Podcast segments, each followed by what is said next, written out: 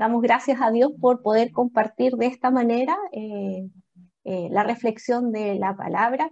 Y les voy a invitar, yo sé que alguno ahí veo que está elogiando ya la Biblia, buscar entonces Hebreos 9, Hebreos capítulo 9 del 1 al 10. Lo puede buscar en su Biblia física o en la Biblia en el celular, en la tablet. Hay varias, varias herramientas, varias opciones que tenemos.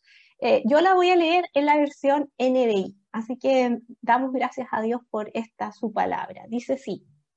Ahora bien, el primer pacto tenía sus normas para el culto y un santuario terrenal. En efecto, se habilitó un tabernáculo de tal modo que su primera parte, llamada lugar santo, estaba el candelabro, la mesa y los panes consagrados. Tras la segunda cortina estaba la parte llamada el lugar santísimo, el cual tenía el altar de oro para el incienso y el arca del pacto, toda recubierta de oro. Dentro del arca había una urna de oro que contenía el maná, la vara de Aarón que había retoñado y las tablas del pacto. Versículo 5. Encima del arca estaban los querubines de la gloria que cubrían con su sombra el lugar de la expiación, pero ahora no se puede hablar de ello en detalle.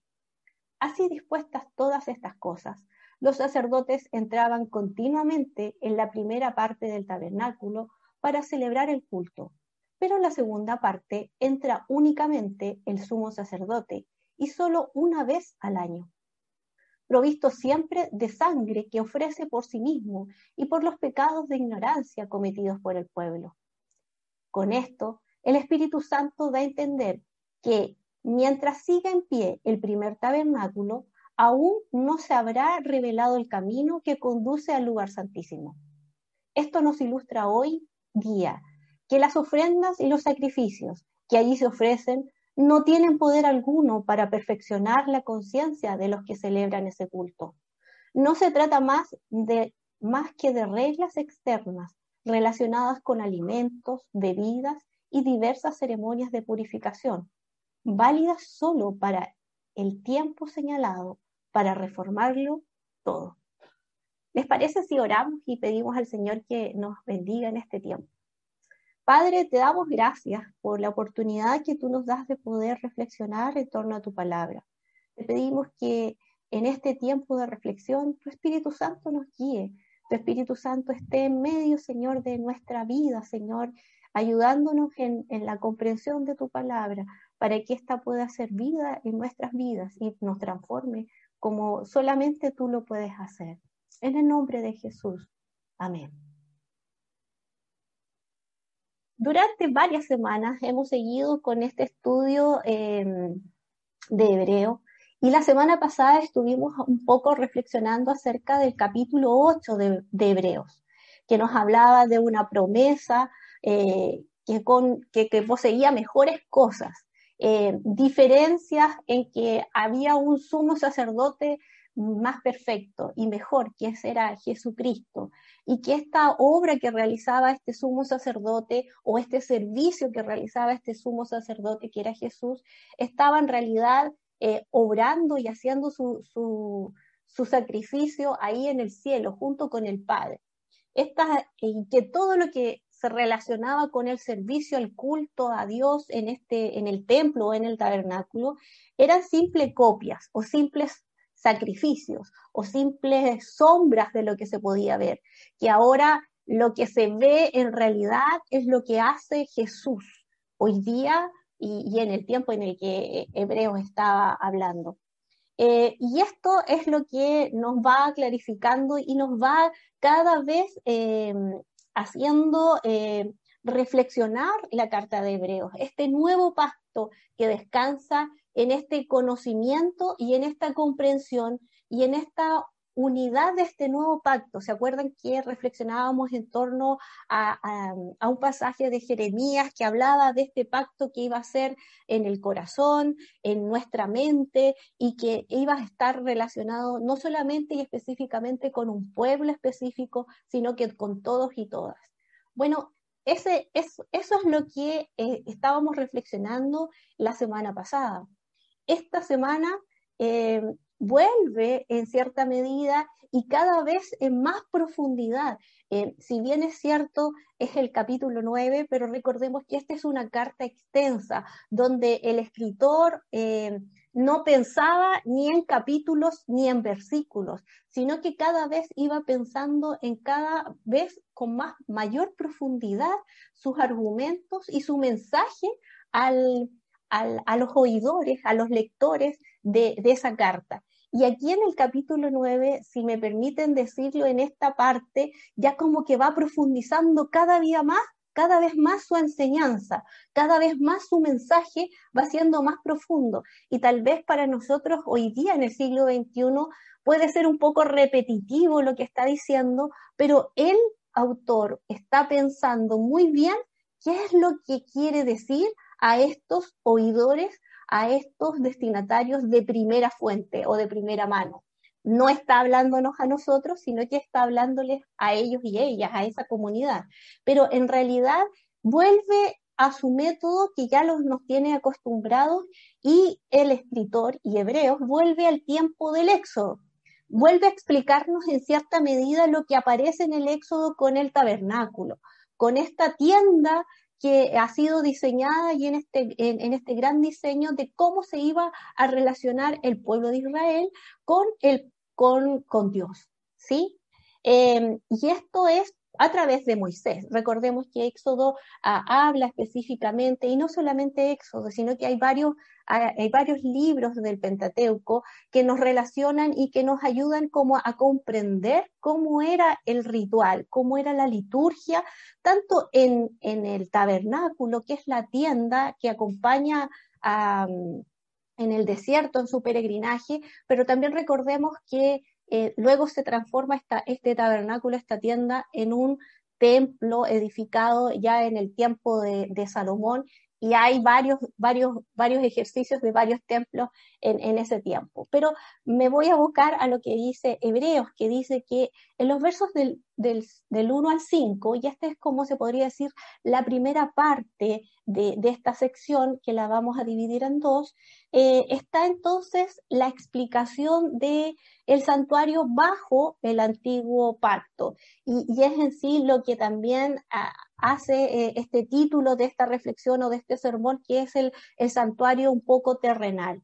Y en estos versos vamos a poder observar o podemos observar lo temporal de las cosas terrenales, eh, lo temporal de este tabernáculo, de esta tienda del desierto y cómo se va transformando luego en varias otras maneras de relacionarse en un lugar específico.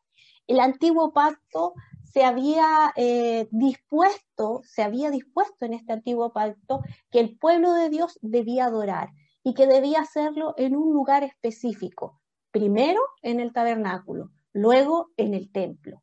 Y ese era un lugar material, era un lugar físico donde el pueblo iba y hacía sacrificios.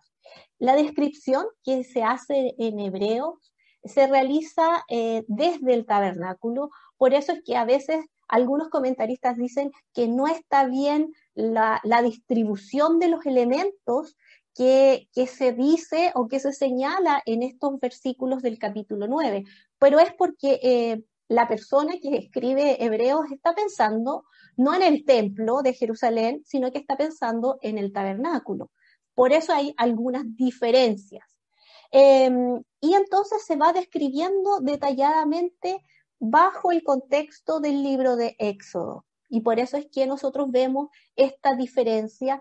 Tal vez nosotros no la vamos a observar y no la entendemos porque nosotros nunca hemos estado en el templo de Jerusalén, nunca hemos ido, pero los primeros, eh, los lectores, los, que habían estado en el templo o estuvieron en el templo, porque también hay una eh, cierta manera, una cierta forma de saber si estos eh, oidores o destinatarios de hebreos conocieron el, templo de Jerusalén porque posiblemente cuando Hebreos fue escrito ya el templo no estaba eh, físicamente, también había sido destruido. Entonces hay una serie de tensiones y hay una serie de argumentos que hoy día no sabemos muy bien a ciencia cierta qué es lo que eh, pretende y por qué pretende el autor de Hebreos esta descripción. Los elementos están ahí descritos eh, y tiene un orden distinto, sí, y posiblemente se está, eh, como lo hace Hebreos en muchos de los capítulos que ya hemos visto, está leyendo el Antiguo Testamento con los ojos de Cristo o con los lentes de Cristo. Bueno, lo interesante de esto es que, fíjense eh, lo que hace el, el autor es que no se detiene a explicar el simbolismo de cada uno de los elementos que había en el tabernáculo o en el templo. No es que nos va a decir, mira aquí, acá, acá, como en algunas otras oportunidades se lo hace. Y, y es interesante porque va a hablar y dice con esta frase, no no voy a detallar o no puedo hablar ahora de este detalle del simbolismo no, es el tiempo. Y con esto a mí me hace pensar que el escritor está, esta persona está escribiendo esta carta muy consciente de los argumentos que quiere expresar en esta carta. Em, y nos ayuda un poco a comprender que, esta persona no está en un trance, no está eh, en un trance de dictado, que es lo que nosotros pensamos que es la inspiración. ¿sí? Eh, aunque es complejo de entender, aquí eh, la persona que escribe está muy consciente y está muy eh, reflexionando muy detenidamente qué es lo que quiere escribir en esta carta, cuál es el mensaje. Y es por eso que en esa frase dice, no voy a detallar esto porque no viene al caso. Voy a, voy a detenerme en lo que sí quiero explicar y en lo que sí quiero detallar. Y eso es lo que eh, a nosotros nos hace entender hoy día, eh, los lectores del siglo XXI, que el autor tiene una intención, tiene una reflexión teológica y que cuando necesita explicarse o extenderse en su explicación, es, esta persona se toma su tiempo. Eh, y en este, en este sentido nos ayuda en, esta explicación o en esta, en, este, en esta frase que habla en esta versión, en estos capítulos, perdón, en estos versículos del 1 al 5. La segunda parte es a, partir de los versos del 6 al 9. Y es habla acerca de unos rituales, de un ritual con ciertos límites. Y aquí el autor va a ir mayor en profundidad y nuevamente con estos lentes puestos con Jesús eh, en su explicación. Em, en el tabernáculo, durante el desierto, o en los, en los templos que reemplazaron eh, en las épocas en que estuvo esta, esta, construcción de este templo a Dios, em, el primer lugar o el lugar santísimo era el que tenía un uso diario, em, día a día de mañana y tarde existían ciertos turnos que em, los sacerdotes podían oficiar. Y aquí es bueno explicar un poco qué era el oficio o qué era el trabajo que hacían estos, estos sacerdotes. Primero era encender las lámparas, quemar incienso, colocar panes frescos en, esta mesa donde, donde estaban estos panes eh, de la proposición, y todo esto lo hacían estos sacerdotes designados por turno. Y, en cierta medida lo vemos eh, en algunos otros pasajes, como por ejemplo eh, en, el, relato de Zacarías, cuando le toca entrar en el papá de Juan el Bautista, cuando le toca entrar a oficiar en el templo. Eso era lo que hacía. Era el grupo eh, de designados por el turno. En la segunda parte, o en el lugar santísimo, aquí sabemos que únicamente el sumo sacerdote, no el grupo de sacerdotes que oficiaba en esta, en esta primera parte o en este primer lugar, como era el lugar santo, sino que en el lugar santísimo había exclusividad y solamente el sumo sacerdote podía entrar no todas las veces que quisiera, como en la otra parte, no porque quisiera entrar y porque dijera, bueno, soy el sumo sacerdote y aquí yo voy a entrar, sino una vez al año, en el día de la expiación o el día de perdón, es donde el sumo sacerdote entraba a este lugar santísimo. Y habían condiciones eh, muy específicas, muy, existía un reglamento muy detallado, con reglas muy claras qué es lo que debía hacer en este lugar, cómo, cómo debía, eh, em, qué es lo que debía hacer en este lugar santísimo. Y eso se encuentra en, eh, en Levíticos capítulo 16. Bueno, allí en el capítulo 16 se nombra y se menciona específicamente a Aarón, pero como sumo sacerdote. Pero entendemos también que esto significa que cada sumo sacerdote em, sucesivo de la descendencia de Aarón tenía esta eh, manera y esta obligación de entrar de una vez al año y le permitía entonces realizar y llevar las mismas instrucciones que se le dieron a Aarón en su tiempo. Eh, pero es interesante porque el comentarista F.F. Bruce nos indica y nos hace reflexionar en torno a esto, y se los quiero eh, citar y leer. dice que Hebreos cita esta parte del ritual eh, del día de la expiación y se enfoca en esta, en esta parte como más específica, primero dando eh, la excepción de que esta ocasión es anual. Una vez el sacerdote podía entrar, una vez el camino hacia Dios estaba abierto. En ese día de la expiación, los otros días se podría decir que estaba cerrado. No había, no había cómo entrar y cómo tener el acceso a Dios en el tabernáculo o en el, en la, en el templo. Eh, estaba cerrado para los israelitas como para el sumo sacerdote. No podía entrar cualquier día, ¿sí? Y lo otro es que cuando el sumo sacerdote recibía el permiso, la autorización para entrar, estaba protegido con la sangre del sacrificio. No era que él podía entrar como cuando quisiera, sino que cuando se le daba la autorización, pero también existía un sacrificio que se tenía que hacer. Se tenía que derramar sangre para que este sumo sacerdote pudiera entrar a este lugar santísimo. Y la sangre que se utilizaba en este sacrificio no era totalmente eficaz, porque año tras año se debía derramar esta sangre fresca para entrar al lugar santísimo. Entonces, en esta sección encontramos el contraste entre el acceso libre a Dios que ahora está garantizado a través de Jesucristo y lo que había en el antiguo pacto, una restricción en el límite y, en todo lo que significaba este ritual y esta estructura de la ceremonia del templo o del tabernáculo. Lo importante de indicar aquí es que las construcciones de los templos de cristianos también no están eh, semejando o no están siendo una copia del templo de Jerusalén, sino que más bien hay una importancia en los templos, templos cristianos, perdón, de eh, de lo importante que es la enseñanza. Eh, si se dan cuenta, aquí hay una, una, una importante revelación que nos hace Hebreos en cuanto a que hoy día los cristianos y cristianas tenemos este acceso libre para comunicarnos con Dios. No necesitamos un intermediario, como lo vimos en algún momento, un mediador. Tenemos un sumo sacerdote que ha hecho efectivo este sacrificio único y, no necesitamos otro sacrificio y es tan efectivo que nos dura y que nos proporciona el acceso libre a Dios hasta nosotros en el siglo XXI.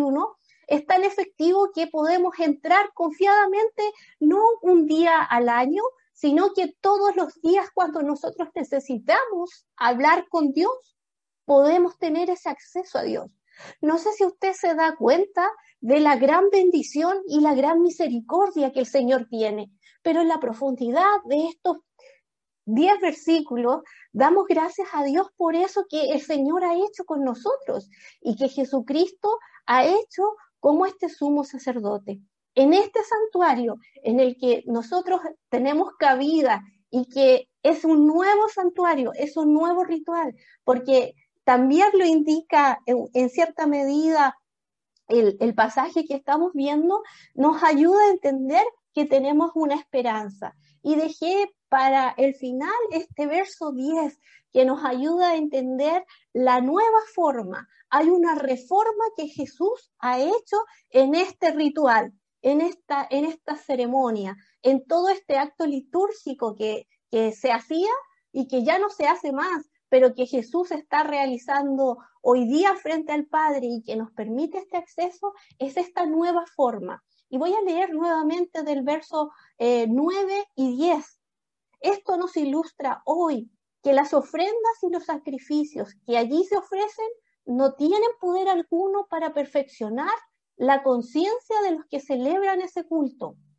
No se trata más que de reglas externas relacionadas con alimentos, con bebidas y diversas ceremonias que solo hasta el tiempo señalado para reformarlo todo. Y aquí me detengo en la traducción de la, de la palabra que nos salta en cierta medida a la vista, que es la palabra reformar. Eh, la podemos entender en el sentido de una reconstrucción o de un nuevo orden.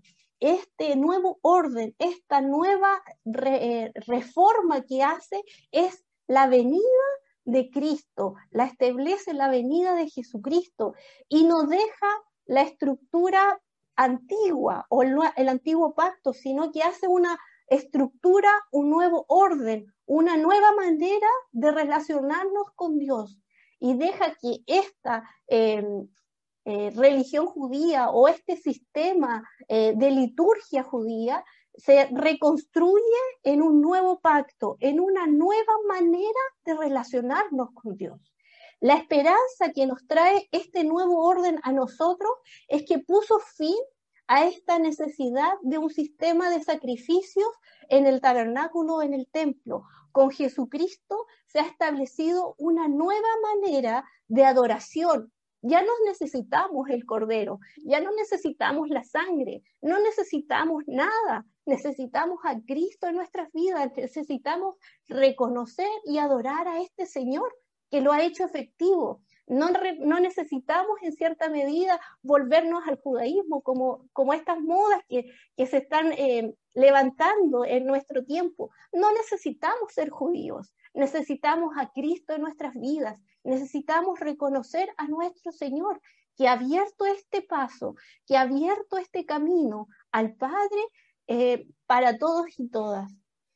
Eh, y en algunas consideraciones que tengo ahí es que este nuevo pacto, esta primera consideración es que en este nuevo pacto o en este nuevo orden de que lo reforma todo, debemos comprender que con la llegada de Cristo, los cristianos y cristianas comenzamos a entender este libre acceso a Dios podemos tenerlo. Y es así como en muchas oportunidades cuando iniciamos nuestro camino con el Señor o como decimos nosotros en nuestro lenguaje, cuando nos convertimos al Señor, pensamos que necesitamos un ritual específico, necesitamos tener algunas formas mágicas para poder comunicarnos con Dios. ¿Qué tenemos que hacer? Y el que está a nuestro lado como nuestro hermano mayor o el que está discipulándonos en ese momento y nos está acompañando en nuestro crecimiento dice, no necesitas nada, puedes estar en tu casa, puedes hablar con Dios cuando tú lo necesites.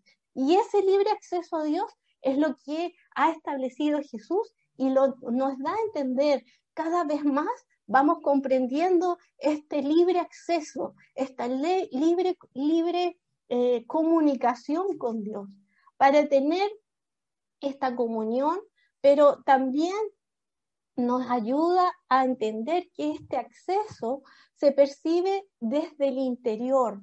No hay nada material que vaya a evidenciar esta, esta comunicación eh, tan sobrenatural que hacemos los cristianos. No hay una, una evidencia física, eh, no tenemos cómo, cómo, decir que en este momento, eh, miren y, fíjense en este acceso que tenemos a Dios.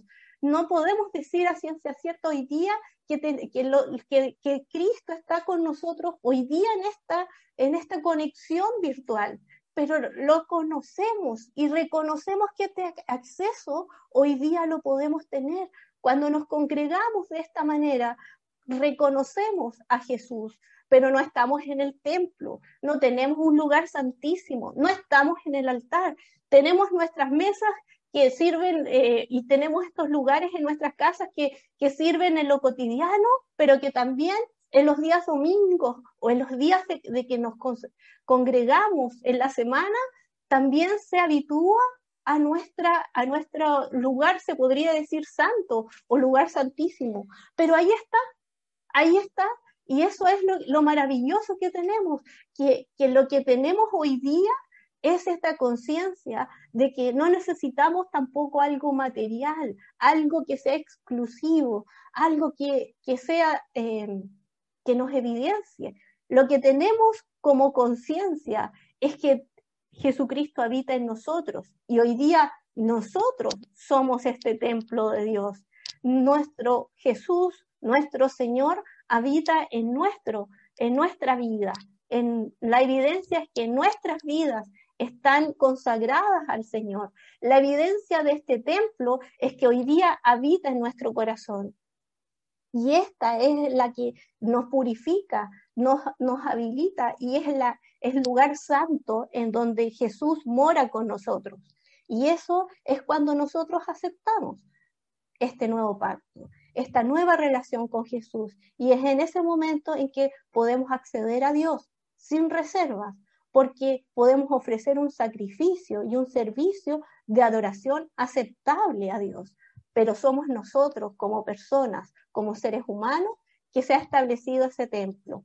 Y la segunda consideración es que existe una destrucción de todos los sistemas religiosos, que solamente limitaban el acceso a un grupo pequeño de personas escogidas. Y aquí no solamente uno lo puede ver o analizar en cuanto a em, la, la, religión judía sino que también en todos los sistemas religiosos que el ser humano ha tenido eh, como un invento o como una manera de relacionarse con lo divino. Siempre hay un grupo exclusivo que tiene la verdad, siempre hay un grupo eh, que tiene un acceso a, la divinidad, pero en Cristo Jesús, eh, en la relación que nosotros tenemos con nuestro Señor, no hay un grupo exclusivo. Todos tenemos el acceso libre a Dios. No hay un, grupo de personas que solamente tienen eh, la exclusividad con Dios. No es así. Somos todos y todas llamados y todos y todas eh, podemos tener el acceso a Dios. No solamente los sistemas religiosos imponen las normas o limitan el acceso a Dios, sino que imponen normas para acceder a Dios, reglas como tienen que acceder a Dios. Y eso Hebreos nos está mostrando y nos hace mirar y reflexionar que Dios mismo es quien abre esta puerta, es Dios mismo quien abre esta comunicación, es Dios mismo quien toma la iniciativa una y otra vez en la historia de la humanidad, relacionándose con el ser humano.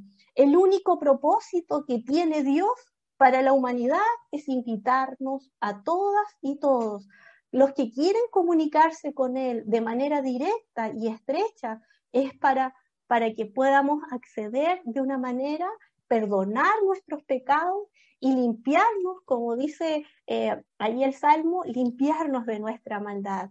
Y eso es lo que el autor de Hebreos en, esta, en, esta, en este capítulo 9 nos está haciendo reflexionar, nos está dando a entender de que tenemos este libre acceso a Dios, que ha roto el sistema eh, de sacrificios, este sistema religioso, este sistema litúrgico que se había establecido, pero que hay un nuevo pacto, una nueva conciencia, una nueva manera de relacionarse con Dios. ¿Y cuál es? A través de Jesús. Eso es lo que le está diciendo a los hebreos, pero hoy día también nos ayuda a entender de la misma manera. No necesitamos nada, nada más que Jesucristo en nuestras vidas. Y necesitamos el perdón de nuestros pecados, necesitamos esa relación estrecha con Dios y someternos a Dios, a Jesús en su vida. Necesitamos leer el Antiguo Testamento, tal vez el desafío es que el, el Antiguo Testamento sea una lectura con Cristo, porque si es sin Cristo, y esto los han escuchado muchas veces tal vez en los sermones, pero también en las clases que tenemos de Academia Bíblica. Sin Cristo, el Antiguo Testamento solamente son normas, solamente son rituales. Si colocamos a Cristo en nuestra lectura y leemos el Antiguo Testamento de la misma forma que tal vez el, autor de Hebreos, relacionándonos con Jesús, vamos a ver la riqueza, vamos a entender y completar este mensaje tan maravilloso que ha hecho Jesús al descender de su trono de gloria, venir a nosotros, caminar entre nosotros, enseñarnos cómo es el Padre y relacionarse para morir, para morir en la cruz, para, para perdón de nuestros pecados y para que este acceso sea libre para siempre, para siempre. No sé si a usted le anima, pero a mí me anima y me emociona mucho el saber que esto este libre acceso lo tenemos todos y todas. No hay nadie que no lo pueda tener. Y en este planeta todos tenemos este libre acceso. No hay nadie exclusivo. Somos todos iguales para Dios. Y eso nos ayuda, nos alegra, nos trae libertad y nos trae también la misericordia a cada uno de nosotros y nos da este acceso a Dios. Le invito a orar, le invito a dar gracias a Dios que esta reflexión que nos ha dejado y este desafío que nos deja cada semana Hebreos pueda hacer vida en nuestras vidas y pueda ayudarnos en, cada día eh, transformar nuestra vida, transformar nuestra mente, transformar nuestra, nuestro corazón. Le invito a orar. Señor, te damos muchas gracias porque cada día, Señor, que nos acercamos a tu palabra, cada día nos trae vida, nos trae enseñanza, nos da libertad, nos trae esperanza, Señor, y, nos alegra el corazón el poder saber que tú has hecho este sacrificio, Señor, tan grande, que es difícil para nosotros hoy día en este siglo XXI a veces comprender, Señor, tantos detalles de lo que tú has hecho. Pero cada día, Señor, cada semana, en la reflexión de esta carta a los hebreos, somos desafiados y desafiadas. Somos, Señor, cada día, Señor, conducidos a esta reflexión tan profunda que se hizo hace tantos años atrás, pero que sigue vigente hoy día para nuestros días. Señor, te pedimos y te damos gracias por ese libre acceso que tenemos todas y todas para ir al Padre. Señor, gracias. Gracias por comunicarnos, Señor, libremente. Gracias, Jesucristo, por morir en la cruz, por hacer ese perfecto sacrificio, por derramar esa sangre en favor de todos nosotros. Señor, gracias, muchas gracias, porque no necesitamos nada más que a Jesús. Señor, y te pedimos, Señor, que cada día nosotros nos comprometamos contigo cada día, Señor, tú gobiernes nuestras vidas. Cada día, Señor, nos sometemos, Señor, a tu autoridad. Nos sometemos a tu señorío. Y, Señor, rogamos que tú cada día gobiernes nuestras vidas, Señor. Cada día, Señor, te lo pedimos. Y te pedimos, Señor, que tú sigas, Señor, trabajando como solamente tú lo puedes hacer en nuestro carácter. Tú perfeccionarás lo que tú un día iniciaste con cada uno de nosotros, Señor, en la, relación personal que tenemos. Pero tú lo perfeccionarás cada día, dice tu palabra, hasta que venga, Señor, nuevamente. Y anhelamos, Señor, anhelamos, Señor, tu venida. Pero, Señor, te damos gracias por lo que tú has hecho, Señor, cada día con nosotros. Cada día, Señor, nos permites transformarnos y ir creciendo y madurando en la fe. Señor, muchas gracias por lo que seguirás haciendo con nosotros, con mis hermanos y hermanas, con los amigos que nos están escuchando, con los vecinos y vecinas. Señor, te damos gracias por lo que tú seguirás haciendo, convenciéndonos y ayudándonos cada día en tu infinita bondad, en tu infinita misericordia. En el nombre de Jesús. Amén. Les invito